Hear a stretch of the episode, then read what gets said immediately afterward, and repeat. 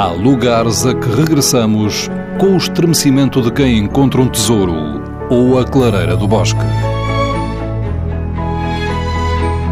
Neles nos apaziguamos ou celebramos a intimidade do mundo. Lugares Secretos.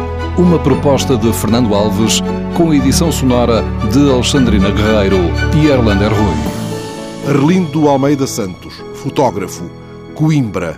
Sugere Miradouro do Val do Inferno, em Coimbra.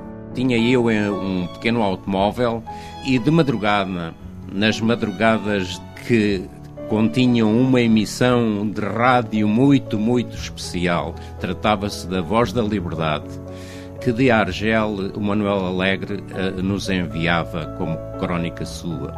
Então eu pegava no automóvel, ia para o miradouro da cidade de Coimbra e ouvindo todas aquelas histórias, ouvindo as músicas, obviamente, do Zeca Afonso, do Adriano Correia de Oliveira e toda aquela música que marcou essa época, então aquele local ficou para mim como um local mágico, uma vez que se tratava do mirador da cidade.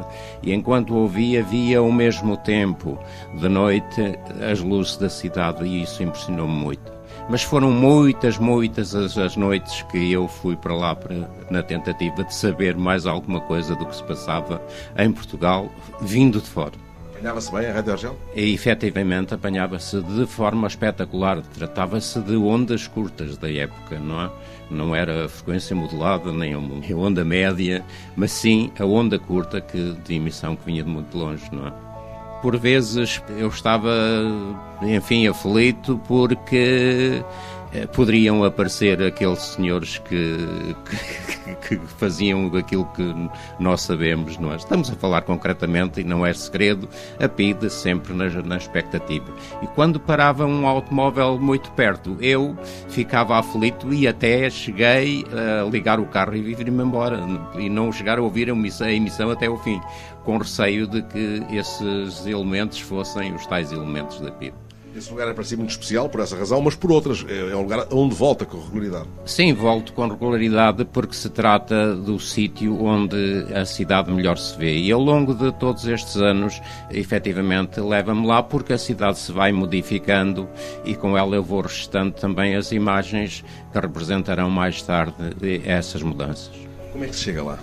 É muito simples, portanto, estamos na, neste momento na Baixa de Coimbra e pegamos no automóvel ou vamos até a pé, porque ele dista daqui apenas 2 ou 3 quilómetros e, portanto, é muito simples atingir. Trata-se de um ponto alto e, portanto, não sendo concretamente muito alto, mas é alto, e, portanto, dali se avista toda a cidade.